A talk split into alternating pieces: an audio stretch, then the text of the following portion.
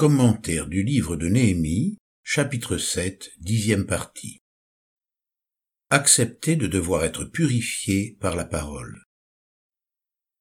Ce n'est pas uniquement par la parole écrite que Dieu nous fait connaître sa volonté, et nous ne devons pas nous contenter d'une connaissance intellectuelle, car Dieu nous parle également par l'Esprit.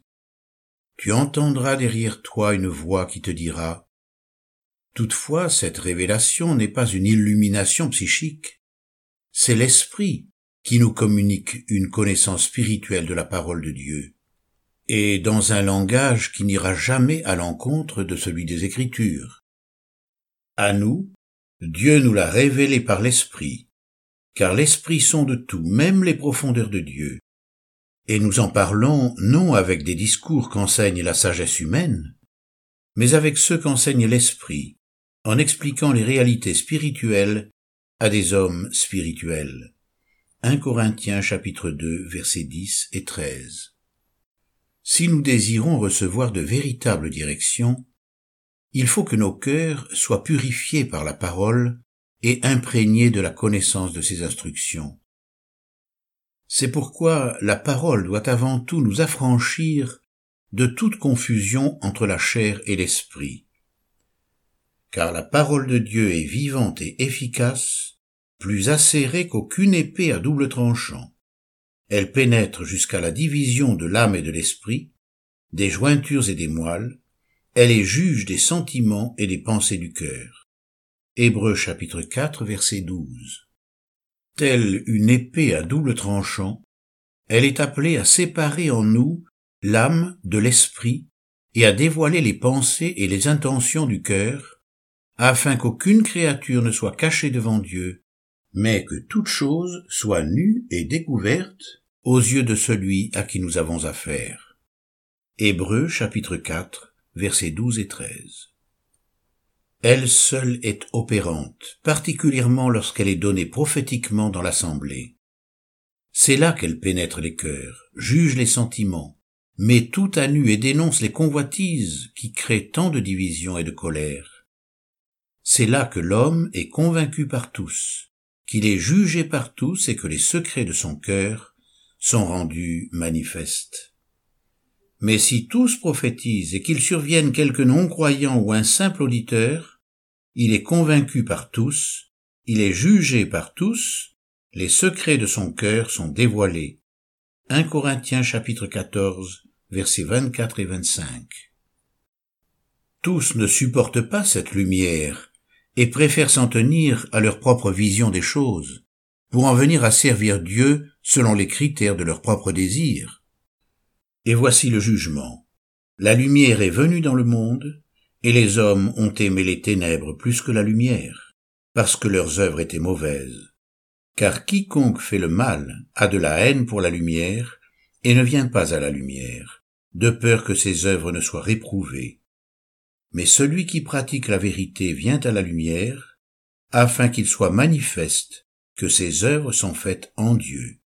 Jean chapitre 3, versets 19 à 21. Il est donc inquiétant de constater à quel point la prédication de la parole disparaît de nos églises, au profit de pensées toutes personnelles. Celui qui ne s'est pas laissé mettre à nu, dévoilé et jugé par la parole, dans les domaines les plus intimes de son être, de ses désirs et de ses passions, et qui ne s'est pas laissé ébranler dans sa propre assurance, pourra difficilement discerner la voix de Dieu. Comment, en effet, pourrions-nous entendre sa voix si nous n'écoutons pas le Seigneur lorsqu'il nous interpelle par sa parole écrite, annoncée ou prêchée? Résister à sa voix, ou refuser de souffrir l'humiliation qu'elle nous inflige lorsqu'elle blesse en tranchant ou en frappant, c'est repousser l'œuvre de purification. C'est en rester au lait, sans l'expérience de la parole de justice, car la nourriture solide est pour les hommes faits, pour ceux qui, par l'usage, ont le sens exercé au discernement du bien et du mal. Hébreux chapitre 5 versets 13 et 14. C'est pourquoi être dirigé par l'Esprit qui nous rend capable de dire Dieu m'a dit implique dans nos cœurs une œuvre profonde. et c'est seulement dans la mesure où nous acceptons sans cesse son autorité que l'épée divine de la parole peut pénétrer et opérer en nous cette division indispensable au vrai discernement. Négliger cela donne lieu à bien des égarements. C'est donc le respect de la parole qui nous donne accès à la connaissance de la volonté de Dieu, ainsi qu'à l'assurance et à l'autorité qui en découle. Direction personnelle éprouvée dans l'Église. Cependant, le discernement personnel, même le plus exercé sous l'action et l'autorité de la parole, devra encore être éprouvé par les frères dans l'Église. C'est dans ce lieu privilégié, colonne et appui de la vérité, que doivent être examinées les directions que nous croyons avoir reçues de Dieu. Mais si je tarde, tu sauras ainsi comment il faut se conduire dans la maison de Dieu, qui est l'Église du Dieu vivant, la colonne et l'appui de la vérité. 1 Timothée chapitre 3 verset 15. Car ce qui est méchant en nous ne résiste pas dans l'assemblée des justes. C'est pourquoi les méchants ne résistent pas au jour du jugement, ni les pécheurs dans l'assemblée des justes. Psaume 1 verset 5. Là, ce qui se dissimule sous les lèvres ou dans le cœur ne peut rester caché. Par ses lèvres, celui qui a de la haine se déguise, et il met au-dedans de lui la tromperie. Lorsqu'il met de la grâce dans sa voix, ne le crois pas, car il y a sept abominations dans son cœur. Sa haine peut se cacher sous la dissimulation, sa méchanceté se révélera dans l'assemblée. Proverbe chapitre 26, versets 24 à 26. Et cela n'est pas étonnant, puisque Satan lui-même se déguise en ange de lumière. 2 Corinthiens chapitre 11 verset 14. C'est pourquoi il en est qui, tout en se voulant spirituels, ne peuvent supporter la communion fraternelle et éprouvent même de la colère en même temps qu'un sentiment d'exclusion dès qu'ils se trouvent en présence de leurs frères, comme si le Seigneur ne pouvait leur parler que dans l'intimité. En réalité, leur vie recèle généralement un ferment de haine caché qu'ils doivent laisser dévoiler et reconnaître pour tel, s'ils ne veulent pas tomber dans l'aveuglement. Celui qui se met à l'écart cherche ce qui lui plaît. Proverbe chapitre 18 verset 1. La volonté de Dieu passe par l'épreuve.